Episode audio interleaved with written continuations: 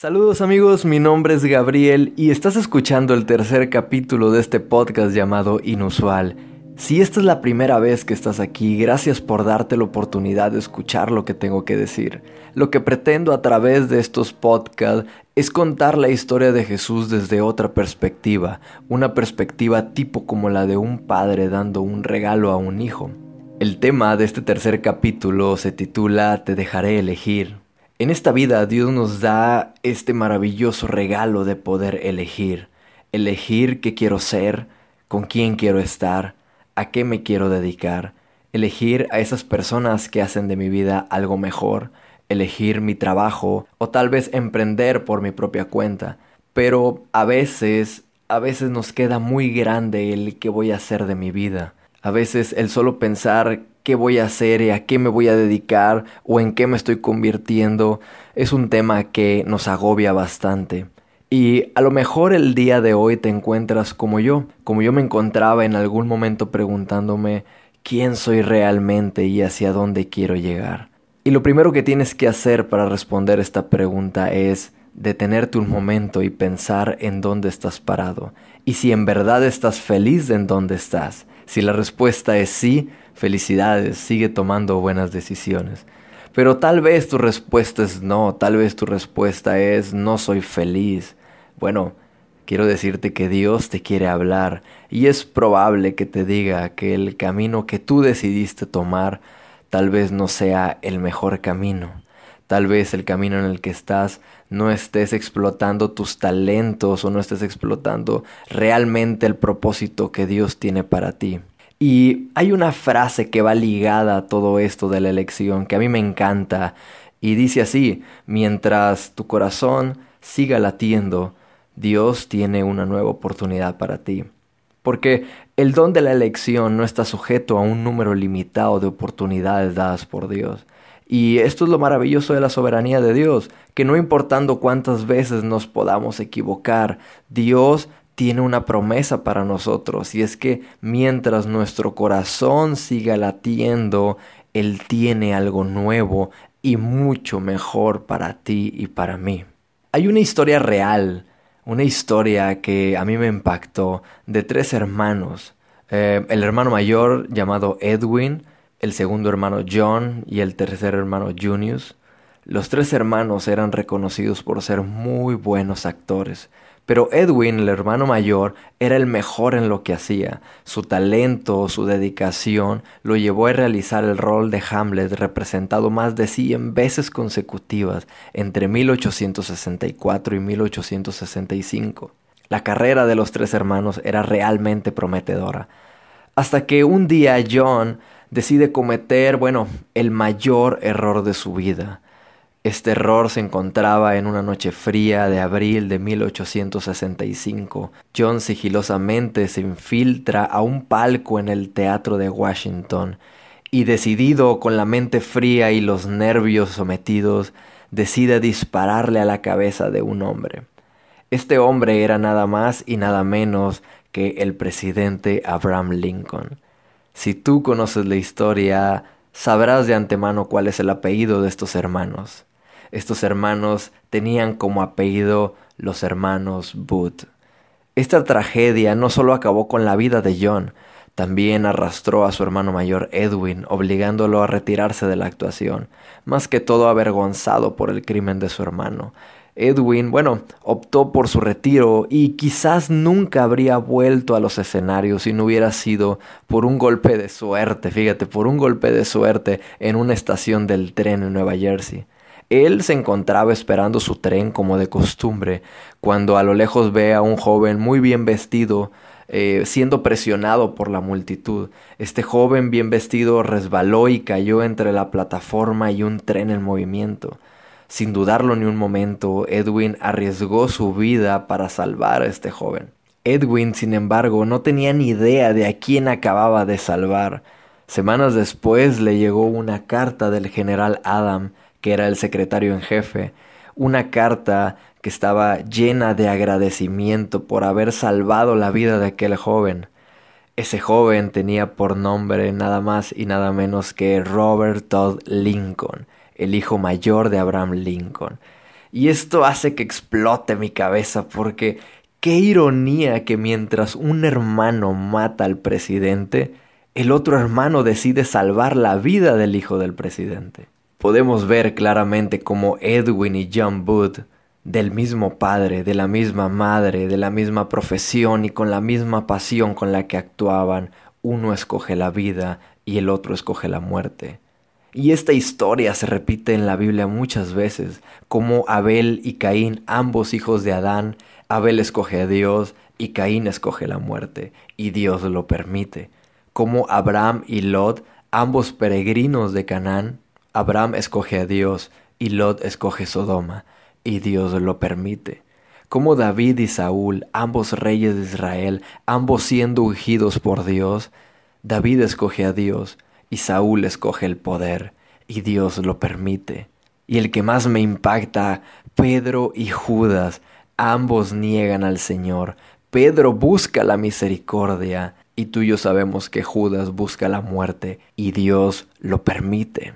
Y hablar sobre el don de la elección me hace profundizar aún más sobre el momento en que Jesús estaba siendo crucificado en aquel cerro. Porque recordemos que Jesús en ese momento no estaba solo.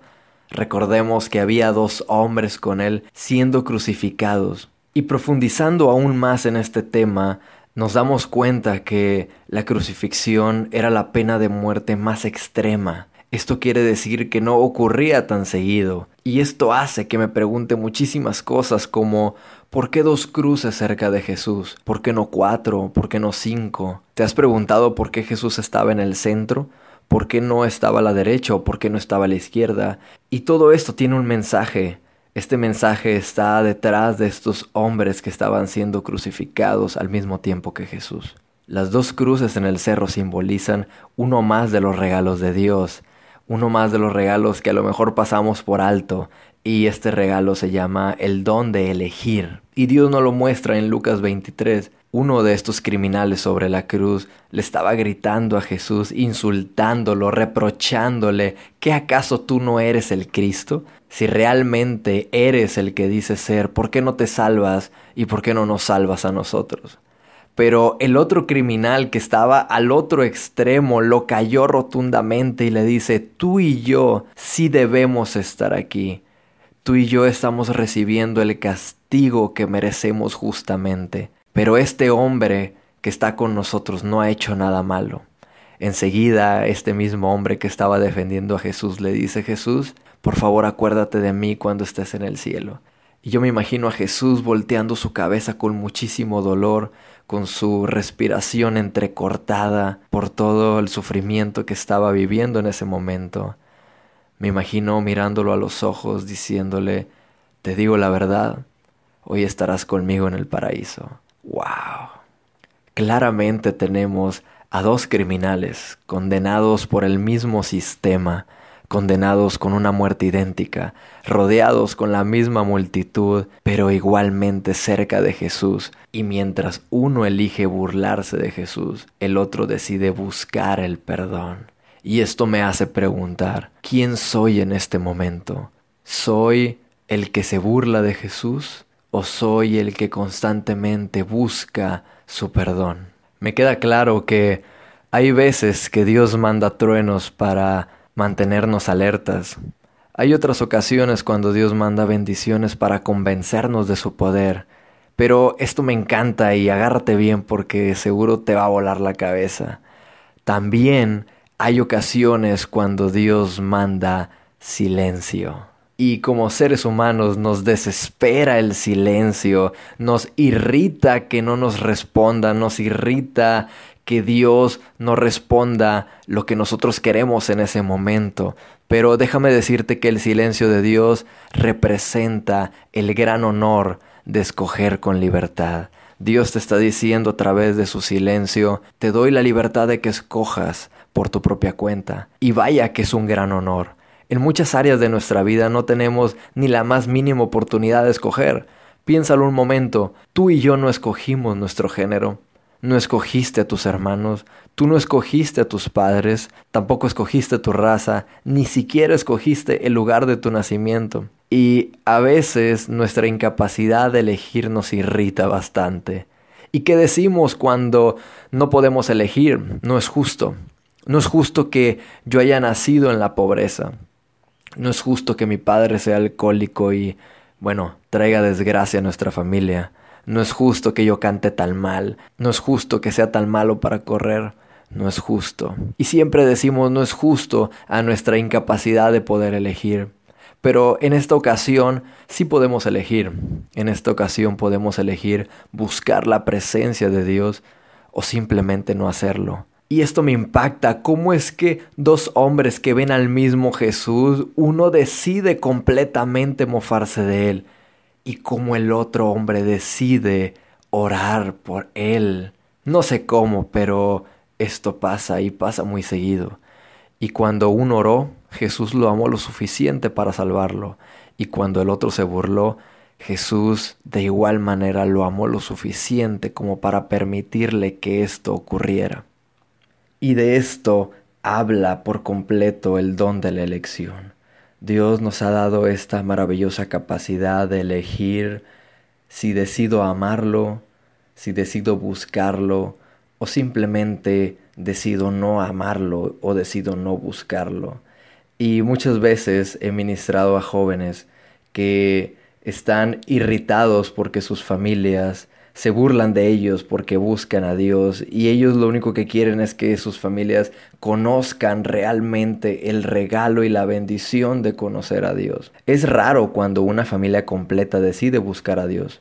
Normalmente lo hace un miembro de la familia y con el tiempo la familia ve algo diferente en esta persona y terminan buscando todos a Dios. Y si tú tienes poco de haberte encontrado con Dios, haberte enamorado de Él, haber experimentado el amor y el perdón de Dios, y tu familia lo único que hace es burlarse de ti, o simplemente te ignoran, o simplemente te dicen que no quieren nada de Dios, bueno, como decimos en Sinaloa, no te agüites, porque Dios le da el don a cada uno de elegir, buscarlo o simplemente no hacerlo. De lo que sí estoy seguro es que los cambios hablan más que las palabras y todo cambio hace eco como una piedra que golpea el agua. Así que no te preocupes si tu familia el día de hoy no está buscando de Dios. Tú decide amar a Dios por sobre todas las cosas y asegurarte de mostrar un gran ejemplo de Jesús en tu vida. Y te aseguro que tarde que temprano tu familia va a estar contigo, amando, adorando al mismo Dios que tú lo haces, al mismo Dios que te amó, que te perdonó y que te dio una nueva oportunidad. Amigos, si llegaron hasta acá, Muchísimas gracias por escuchar todo el podcast. Me honra bastante y espero realmente que esto que has escuchado haya sido de muchísima bendición para tu corazón. Y si te bendijo tanto como a mí me bendijo, puedes compartirlo para que alguien más pueda recibir este hermoso regalo. Y nos vemos hasta la próxima semana.